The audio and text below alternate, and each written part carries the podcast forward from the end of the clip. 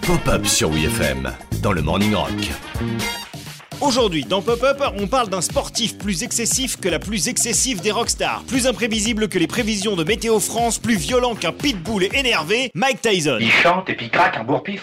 Mais il est complètement fou, ce mec. Mike Tyson, il a mis KO tellement de mecs sur le ring et en dehors qu'on a l'impression que dans les années 90, il s'est battu avec tout le monde. Depuis tout petit, il était comme ça. À la prochaine récré, on se bat. Un jour, il a même voulu filer 10 000 dollars à un gardien de zoo pour qu'il le laisse se battre avec un gorille.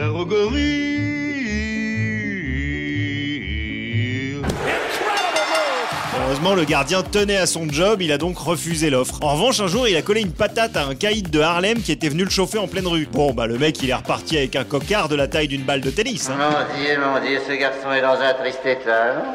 Regardez-moi cette tête. Une petite altercation qui aura tout de même coûté des millions au boxeur parce qu'il a cogné le type tellement fort qu'il s'est pété les os de la main. Il a donc dû annuler un des plus gros matchs de sa carrière. Le spectacle est terminé, circulez, y a rien à voir. Mike Tyson avait également une passion, une grosse passion pour la drogue, une addiction problématique car elle s'accorde assez peu finalement avec une vie de sportif de haut niveau. Hein il devait régulièrement montrer patte blanche en se pliant à des tests médicaux, mais en bon génie zinzin, il avait développé la technique ultime pour ne pas se faire choper. Quel est l'effroyable secret que tu caches? Ce secret, il l'a finalement révélé et il est tout con. En fait, pour effectuer ses tests d'urine, il faisait pipi dans un petit bocal comme tout le monde, mais avec un faux pénis en caoutchouc préalablement rempli du pipi de son petit garçon, parfaitement non drogué à la cocaïne comme son papa. C'est absolument indescriptible de démence géniale. En tout cas, pour un mec qui gagnait sa vie en distribuant des bourre-pifs, il n'hésitait pas à bourrer lui-même le sien. Et ça, c'est la marque d'une grande générosité. On se prenait des lignes de coke, mais t'aurais pu faire le rail Paris-Moscou avec ça.